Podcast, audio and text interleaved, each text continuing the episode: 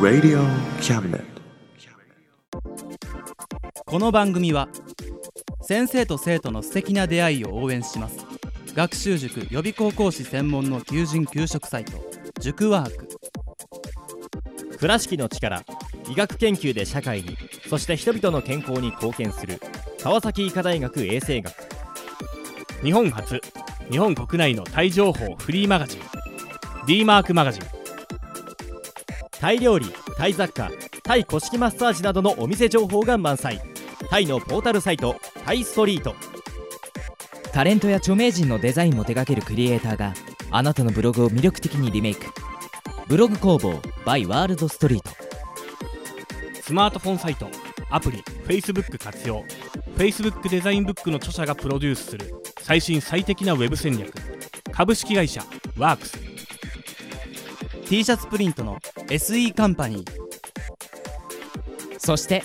学生と社会人と外国人のちょっとユニークなコラムマガジン月刊キャムネットの提供で大江戸桜局いろはスタジオよりお送りします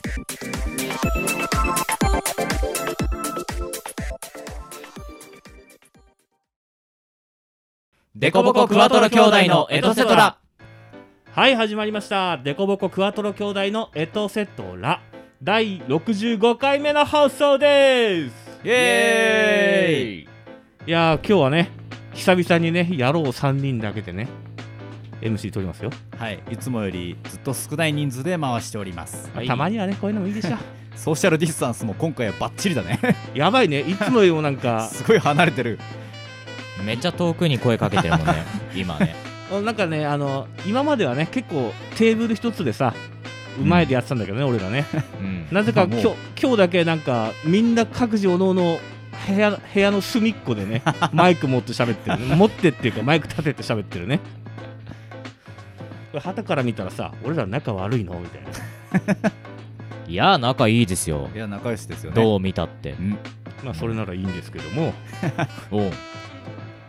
ででねまあこれを放送がね7月になるんですよ、はい、はいそうですねまあ俺前回の放送でも言ったと思うんだけどはいまあさほら家の中でずっと締め切りで仕事してますみたいなことを言ったじゃないあそうなんですか言ったのようんでさちょっとさもうみんなにさ俺は聞きたいんだけどさうんまあ7月以降はい今後暑くなる中なんかブヨブヨに太ったおっさんがさぶっ倒れてもちょっとダメじゃん、そうねなんかこう熱中症からさなんかいろいろな対策を教えてくんねえかなって思ってたんだよね俺そうね大丈夫かなと思いますけどね熱中症の対策それはもう、適度に水分を、お違う、こまめに水分を取ること、うん二つ目が、うん適度に水分 じゃない。あれ、一人でした。あれえっあれと、こまめに水分を取ることと水、しか取ってない適度に 休息を取ることと、うん日光を浴びないように帽子とかをつけるみたいな。あ日光浴びない方がいいだのから直射日光にとこに長時間いないだあからまあ日陰にそうそうだね屋外でもなるべく日陰で、あのになるように行動するみたいな、あでも家の中だからねうんまあ、特に俺みたいな日陰者には関係ないことだけどね、うん日向に出ないし家で引きこもってるんだったらもうエアコンつければいいじゃんまあ確かにそれが最強だよ ねやっべえ終わっちゃった俺の数少ない絞り出したネタがいやあ意外とのなんか去年とか一昨年とかもまあ年々言われてることだけどさ うんその高齢者の方とかがさ、うんまあ、電気代節約のためだとは思うんだけどその、まあ、窓を開けたりだとかそういった対策だけであのやってて対策しきれずにいつの間にか亡くなっているっていう熱中症で亡くなる方のほとんどがそうらしいのよあだからエアコンをさ例えばタイマー設定にしてなんか寝る時だけとかでもつけてても結局暑くて起きちゃったりするじゃんうん俺らだってうんうん、だからもうエアコンはねもうなんか多分変わったんよ地球がもうあれかつけた方がいいですよとそうもうつけ続けるう、んうんうん、逆に途中で消すとさそのまたあったか温まった空気を冷たくするためにだいあの電気代かかるしねああそうなんだそうもうずっとつけっぱでいいんじゃないですかと僕は思いますねまあ俺はねエアコン一切一切じゃないけどつけるのが結構つけない人だからさあなんか苦手だったりするのうんとね暖房系はあんま得意じゃなかったんだけどうんエアコンもエアコンでなんかねなんだろうねなんかなんかつけないよねなんでつけない嫌なの、いや別になんだろうだからうその昔の考えって言ったらいいのかなんあー別に窓開けて水飲んどきゃいいじゃんみたいなまあ、それで耐えられるならいいんだけどね、まあでも高齢の方はねやっぱ若い人に比べると水をやっぱ飲まない傾向にあるのと、うんやっぱその寒暖差を感じなくなりつつあるうんらしいのね、医学的に言うと、ままあ、だからその周りの人がね、まあ、俺らはさ暑いとさあっちいってなるじゃないうんでそれなりにそのアイス食べたりとか水飲んだりするけどやっぱその寒暖差をあんまり感じないと体が本当は暑がってんのに自分は何ともないから、要は多分お年寄りの方って夏でもさ結構長袖着てる人とかたまにいるじゃんそうだねなんかその人とかは結構寒暖差が分かりづらくなってるっていうのが、あのー一応脳科学で分かってんだよね。もうね科学的にね、うん、そう。まああと単純に若い人に比べると水分取んないから、うんそのなんかね、その熱中症かなって思った時に、うん、そのもう水分取っても間に合わないっていうか、はいはいはいもうその水分足りたい足りてないなってお年寄りの方が感じる頃にはもう手遅れみたいな。おおいやさん気をつけてくださいねね気をつけないとね、うんまあ、とりあえず僕はじゃあ冷房をつけて水分いっぱい取りますねちゃんと塩分も取らなきゃダメですよ。 任せろしょっぱいもん大好きだ取りすぎもダメですよ血圧上がっちゃうんでもう遅いかもし れな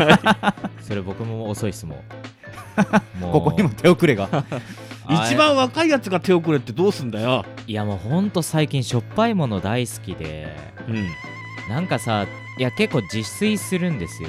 うんでまあ例えばさなんかもうこれを混ぜるだけでできますみたいなタイプのさ野菜炒めの素みたいな、はいはいはいはいあるじゃんうん、物足りないんよね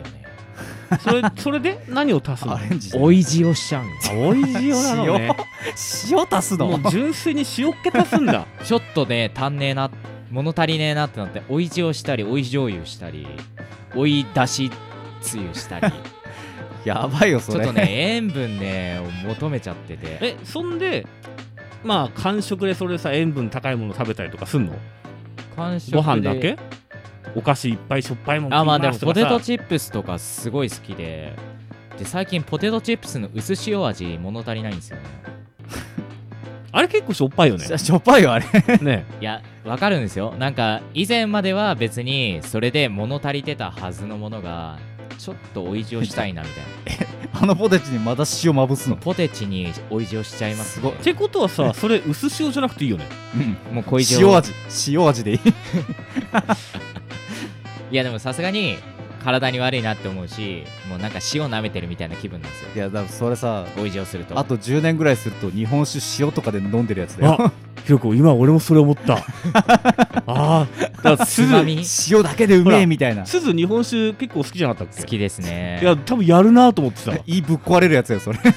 なんか岩塩これが美味しいんですよとか言い出しそうだなと思っていやなんか塩にこだわり出しそうだよね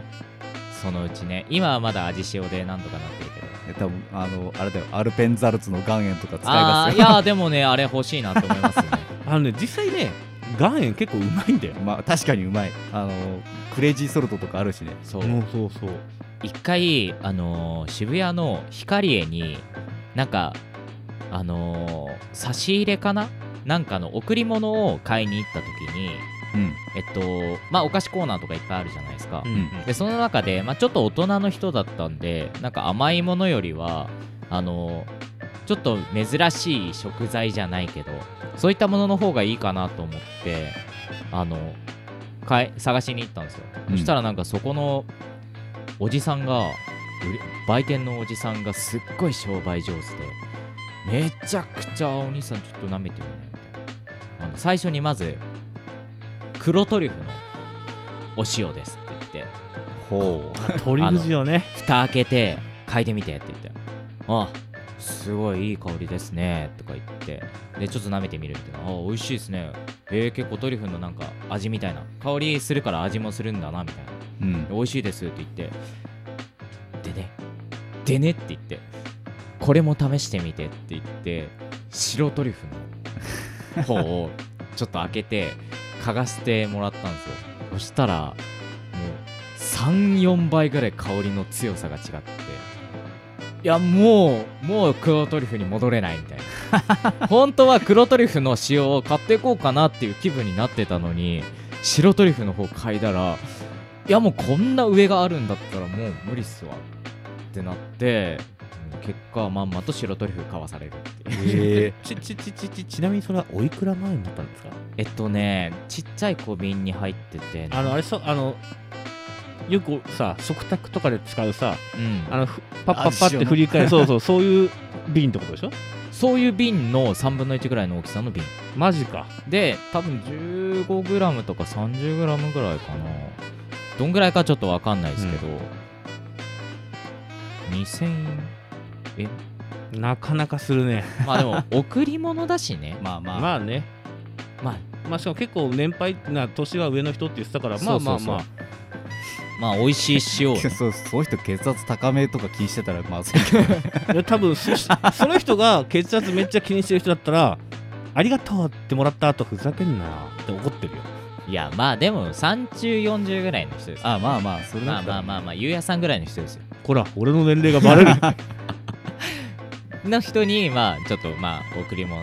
としてね、まあ、それはやっぱり自信持って、うんこれは美味しいものだと、いい香りすっごいするんですよ。だから、なんか、塩ってこだわり出すとね、すごいねねだって味塩なんてそんな数百円とかで売ってるようなやつなのに凝り出すとうん千円とかになっちゃうんだね2000円の塩ですからね。 いや、でもやっぱ、何に使ったらいいんですかみたいな質問もしたんですよ。うんそしたら、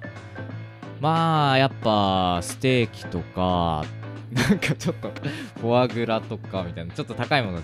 頼まれて、まあ、あとは、卵焼きですかねって言って。急 に急に庶民派になっあでたもほら卵焼きにさトリュフ入れるのもあるしね、いや、そうそうそうそう、なんかね、急に卵が、あの、高級食材みたいに変わるから。へトリューフあるある俺もねもう一個買ったんですよそこで贈り物とは別にもう一個えーと白トリュフのやつ自分用自分用に買っておー買っちゃって何に使った何に使ったのおにぎりおにぎ卵り焼きに使った卵焼きかあでもね何でも使えるだから卵が合うから親子丼とかにも使えるし、はいはい、はい、ちょっと肉炒める野菜炒めする時とかにもちょっと使うと仕上げでねパッパって使うといいまあヒロさん僕たちには真似できないですねそんななんかオシャンティーなねそうねお塩はねいやでもすごくいいものを買いましたね、うんまあでもそれはいい贈り物だね確かには相手の方も喜んでくれたと思うしね、いうん、いや喜んでました美味しかったってまあでも塩だとそんな感じですよ何の話してたんでしたっけ、まああれだよねあの しょっぱいものが好きすぎての話だよねしょっぱくしちゃうってそうだねどんどん塩分過多ですねそうだねまあちょっと塩分取りすぎにはねそうちそょうっと気をつけましょうよっていうねえねえねえ塩分取りすぎるとどうなる血圧が上がるかなまずは水分足んなくなんじゃないのうんまあ喉は渇くからそこで水飲めばいいんだけどの血圧が高くなるとどうなる結局血圧が高くなるとん血管の中ののうんそのなんだろう血管が収縮するのねもう要はざっくり言うと塩を入れることによって血管がギュッてなる急にほうほでギュッてなるとううんあのその血管自体のホースで例えると、ホースがほ急に細くなるはいはいはイいメージ、詰まっちでゃうんだも流れる血の量は変わんないから、うん相対的に見ると、うん圧力が上がってるから血圧が上がるっていう、すると血管が破れやすくなるとかってこと、まあ、結局血管に負荷がかかるとうんやっぱ破れやすくなるのよ、ああそれが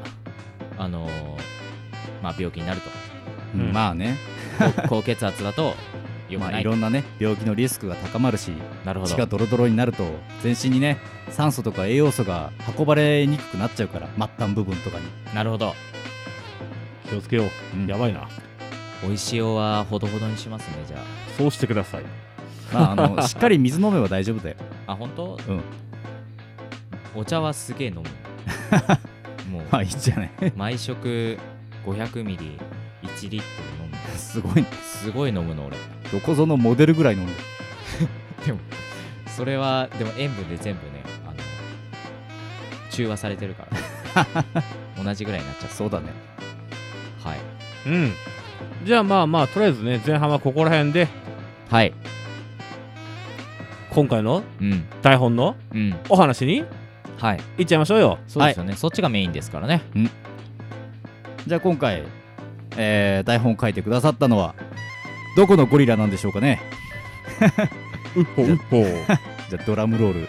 自演でいきますねはいじゃあ今回台本を書いてくださったのは誰だド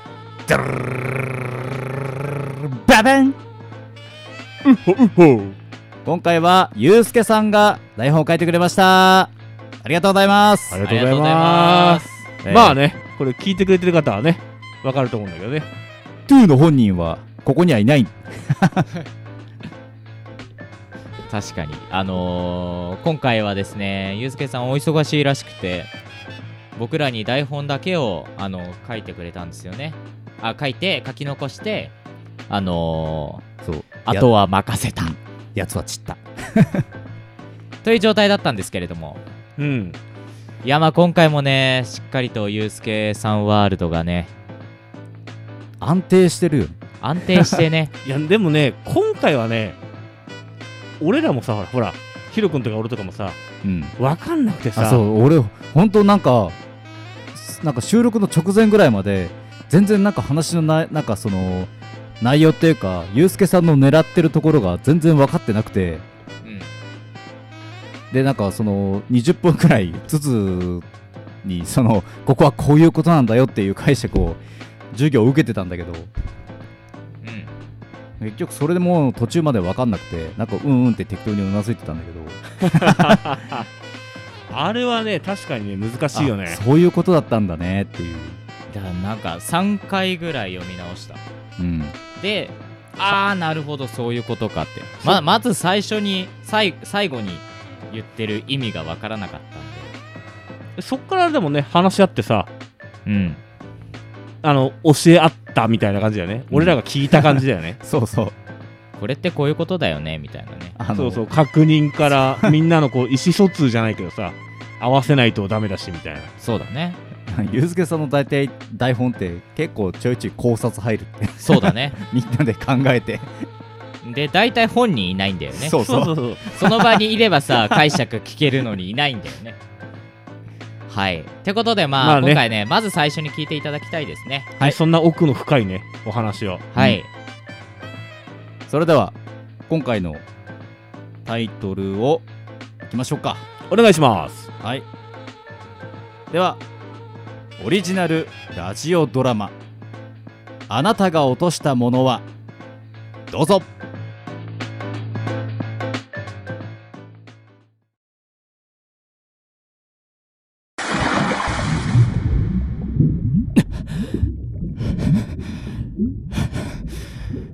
くそ 何やってんだあんな作り話信じたわけじゃないのにまあここなら見つからないだろうさっさと帰ろうぜ友人は冷や汗をかきながら俺にそう言った落ち着きはしていないが問題を片付けられたからか笑っている大丈夫バレたりしねえって俺たちは急いでその場から離れたなぜこのようなことをしたのか友人のことを思ってやったことかもしれないだからこの時去り際に聞こえた音のことを友人には話さなかった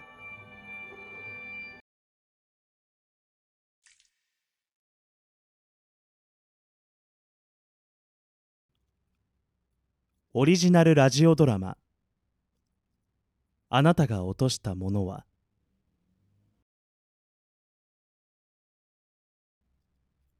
金の斧銀の斧ってあるじゃん小さい頃に聞いた童話でさ斧を落としたら女神が出てきてどっちが落とした斧か聞いてくるやつ正直に答えると金の斧銀の斧両方もらえて嘘をついたら何ももらえないってやつ実はさちょっと離れた森の中にそれの由来になったって言われてる泉があんのよ童話とはちょっと違っててさ泉に物を落とすと人が現れて落としたものを訪ねてきてさ正直に答えると金の斧銀の斧みたいにいろいろ手に入るんだけど嘘をつくと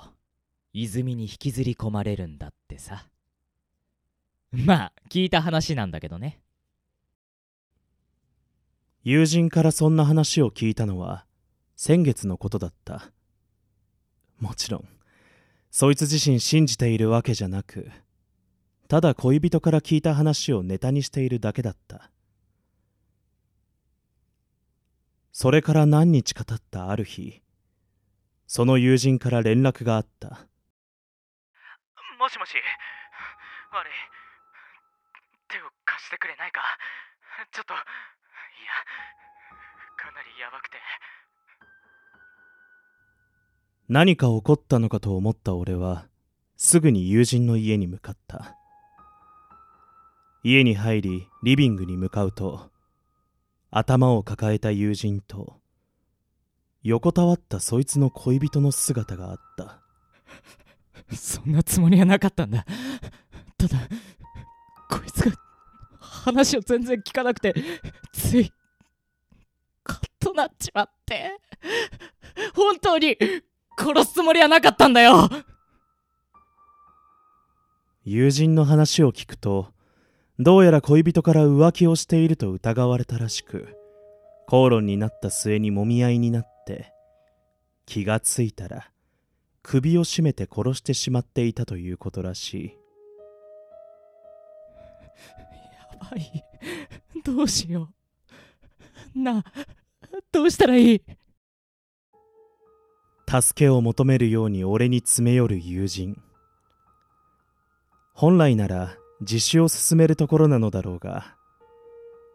俺はそうしなかった代わりに先日聞いた泉の話をした新しくなって出てくるかもよとはあそんなことあるわけいやどっちにしてもこのままにはできないしいっそのことを友人はその泉に恋人の遺体を隠すと言い出した隠すというかもはや捨てると言っているようなものだそうは思ったものの友人はおとなしく自首するようにも見えないこのままでは俺までも殺されかねない俺は友人を手伝うことにした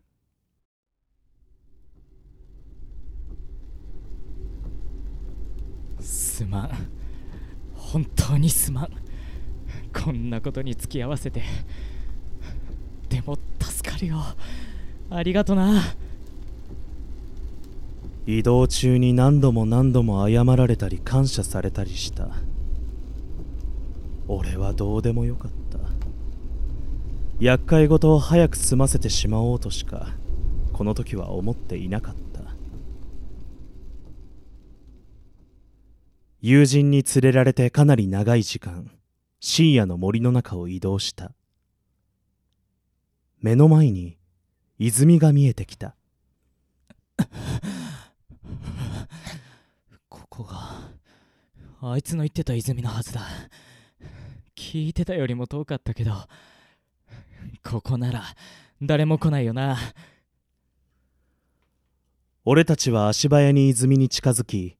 友人が背負っていた恋人の遺体を泉に投げ入れた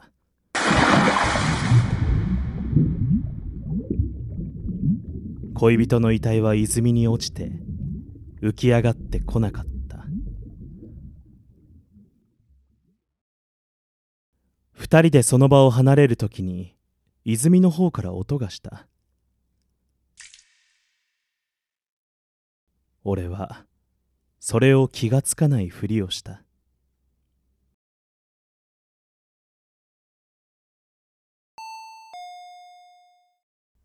こんにちは。数日経ったある日知らない男が家を訪ねてきた見た目は俺や友人より若そうだった男だと思ったが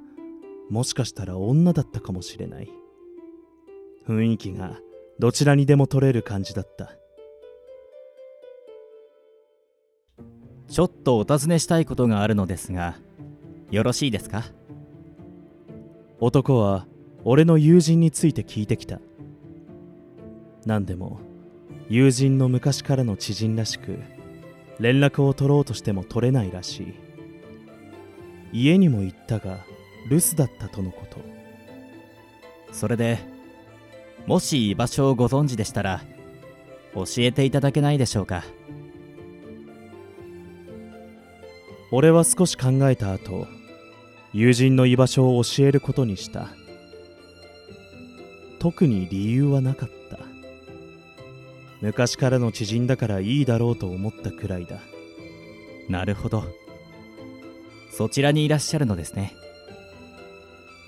ありがとうございます。今からそちらに向かおうと思います。最後に、もう一つよろしいですか男は俺に問いかけた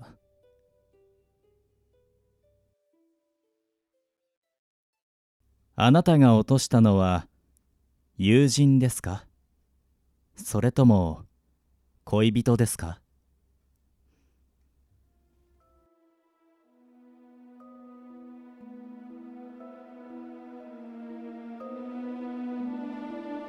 俺は答えた俺が落としたのは友人の恋人だと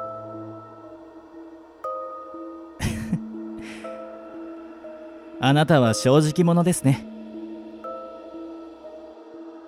男はにっこりと笑い去っていった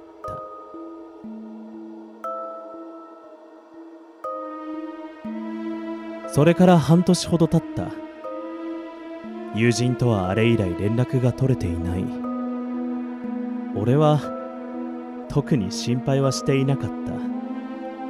たどうなったかは想像できたからだ俺はこの半年の間に新しい友人ができてさらには恋人までできていた俺の生活は昔よりも充実していたあなたは正直者ですね。あの男のことを思い出した毎回同じ姿というわけではないんだなと気がついた昔俺があの泉に落とした時に現れた姿とは違っていたからまさか新しく手に入れた友人の二人が恋人関係になるだなんて予想外だったけど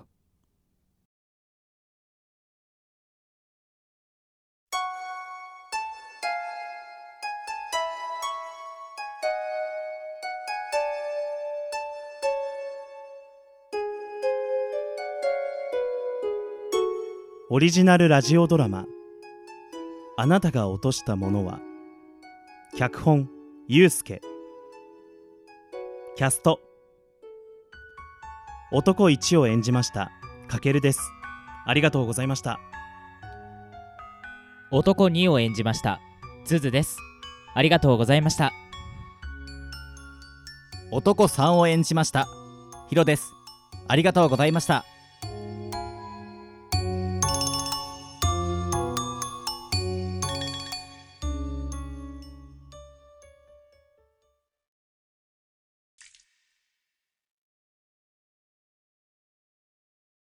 デコボコクワトロ兄弟のエトセトラはいではあなたが落としたものはでしたいかがだったでしょうかいいかがだったでしょうかいやーやっぱりねユースケワールドって感じだったよねはい そうですねいやーあのーまあ一回聞いただけだとどんな話なのかというかなんかこの物語の真相ってどういうことって多分なっちゃうと思うんですよねうん、できればこれ23回聞いてほしいよねそうねはい なんかえどうするネタばらしした方がいいのかないやここはさ考察してもらった方がいいのでもネタバラシしてもさあうのん多分だけど聞いてくれる方はうんネタバラシも聞いた上で聞いてもあなるほどねってなると思うんだよね俺この作品はもう一回言ってネタバレラシ聞いた上で うんもう一回聞いてもらうとうんなるほどねってなると思うんだよつまりネタバレししていいと思うんだしてよいねいと思うんだね 今しちゃいけない方かと思ったんだけど流れ的 にややこしいごめんごめんごめんあしていいと思ういんだねあはいはいでもなんかこれを結構ね難しいよね関係性が難しくて、うんうんまあ結果でも一番悪いやつってあれでしょうんあの1番でしょ一番だねかけるくんがやった役ですねうん2じゃないそ れんあいやえっとね1なんですようなんだあそう1なんですそうなんですよはいなかなかねややこしいことにねちょっとね台本の番号とねあの紹介された番号違うんですよあそうだったのまあそれはしょうがない大変失礼しました、えっとそうでまああのまあちょっと解説しますとおう時系列的に過去と現在と、まあ、最後の未来のシーンに分かれててうんまず最初はあのー、かけるくんの役と鈴の役が話してるんですけどうん鈴がえっと自分の恋人を殺してしまったというシーンから始まりますとはいだけどもうすでにかけるくんの役がですねあのー過去に鈴と鈴の恋人の女の子をもう殺すなりなんなりして、まあ、泉の中に入れていると、そう一回多分ぶん投げてんだよねそうなので現在の鈴と鈴の恋人はもう新しい生まれ変わった泉から出てきた鈴と鈴の恋人ということになりまバージョン2的な感じだうん、すはいそうなんですようんでそのバージョン2の鈴と鈴の恋人がお付き合いをしていてうんで鈴が謝って恋人を殺してしまってさあどうしようというところから物語がスタートしますはいはいそこで、えー、かけるくんの役がえっとまあ泉に入れれば新しくなるんじゃないみたいな話をしだすとうんそしてそれに従って鈴は自分の恋人をかけるくんと一緒に泉に投げ捨てます、うんでその後鈴はまあどこかに隠れているのかもう殺されてしまったのかはわからないですがどこかに隠れているとでかけるくんが、えーここで現れるヒロさんの役ですねおそらく彼はまあ物語の中で言うと泉の精霊の役ですね最が、初はあまあ、のどっちの落としたのはどっちだよねそうそうそう人の姿をしてうんかけるくんの前に現れるとあなたが落としたのは恋人ですか友人ですかという問いに対してかけるくんはいえ僕が落としたのは友人の恋人ですという鈴の恋人うんを落としましたとまあ実際にあった本当のことをねはいなのでこの時には、えーあなたは正直者ですねということでかけるくんはまあ難を逃れたと泉に引きずり込まれることはなかったと、うんはいただえー、鈴の方はの方にそのヒロさんの泉のせいがやってきておそらく嘘をついて引きずり込まれたといまあうことこはね俺らも考察になっちゃうんだよねうん、っていうことなんじゃないかなっていうのが、まあ、この事件の真相まあ一番最後のえっとかけるくんが言った一言がまあそのネタばらしまあ本当に一番最初のネタばらしなんですけどうんまあ2人ともえっとかけるくんは殺してたっていうことですねそうだよねうん、うん伝わったかな難しいね言葉にするとね難しいねまあでもこれをね聞いてくれてもう一回聞き直してくれるとうんまたちょっとさ変わったね、見方、聞き方っていうのはいができんじゃないかななんて思っちゃったりして、そうですねまあ完全なネタバレでしたがはいまあでまあもね、さすがにこのラジオ番組、最後から聞く方はいないと思う ので、大丈夫だと思います。事前に注意しておけばよかったかなここからネタバレですみたいなまあまあいい かまあこの作品ねなんかでもすごいあの10分多分ないと思うんですけどまだちょっと編集してないんでわかんないんですが、うん10分ない中でまあこんだけなんか考察させられる作品作れるんだなって結構驚きましたねね、なんか、うんゆうすけ、頭いいよね。頭いいっす ねいやすごいなと思ってただ、これさ、ボリュームこれだからさ、うんこれで済むけどさ、うんもうちょっと対策作ってさ、うんまあ、作ってほしいんだけどね、うん作って、これでゆうすけいなかったら、俺ら多分何もできないよね。考察で一日終わんじゃないかなね、難しすぎてう。ん、いやまあでもなんかちゃんと読み解くと分かるように作られてるのがいいなと思いますねうんなんか謎は謎のままっていうことはせずにうんちゃんと考えればわかる。分かる。ようにしてるのがだから意味が分かると怖い話みたいな感じよねそうだね。うん上手だなと思いましたうん。まあ、それでね、先ほどね、あまあ、ネタばらしはここで終了ということで、はいあの先ほどちょちょろっとゲストの方のお名前出たんで、はい、はい今回も例のごとくかけるくんが参加してくれましたあありりががととううごござざいいまますす。まあちょっとね、あの言うの遅くなって 申し訳ないんだけど、はいいやいやいやいや毎度毎度ね、あの声を当てに来てくれてね、本当助かってますよ。ありがとうございまありがとうすございますはいうん。これが第65回。はいなんか考察しすぎてなんか頭が疲れちゃいましたねまあでも、あれだ よ、みんな考察してたじゃん。うんで、俺ね、あのね、すごい考えてほしいことがあって、はい実は俺ね、役として出てたんだよ。ん役として出てたんだよ、俺。え今回の今今今今今回のボイスドラマに実は出てたの出てた出てたまあセリフはねあるかないかわかんないけどでもキャスト紹介で喋ってなかったよ喋ってないよだってさうん彼女役だからさずっと死んでたんだもんまさかの死体役ごめんねただこれ言いたかっただけなんだ 俺しかも別に彼女でもないっていう男ですけど何かみあたいなー怖いねゾクッとしちゃった お今日今日一お気温下がっおてうんおおおおおごめんつまんねえこと言って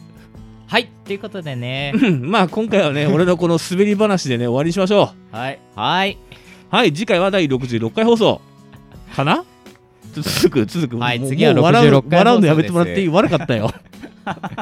6回66回放送ですはい、それではね、次回の第66回放送でお会いしましょう。はいいまたねー。バイバ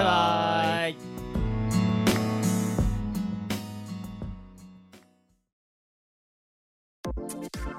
この番組は先生と生徒の素敵な出会いを応援します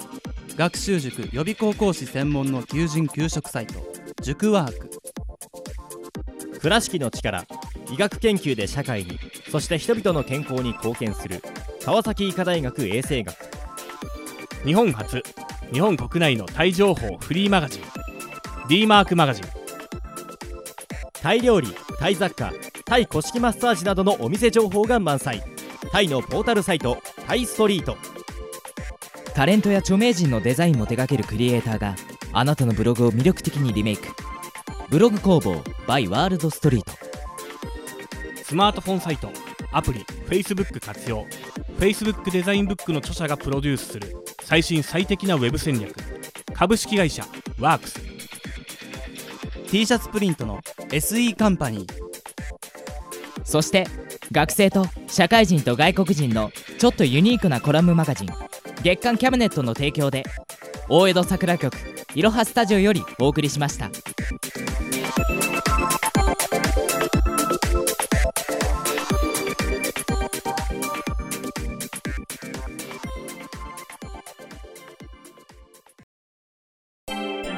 Radio Cabinet.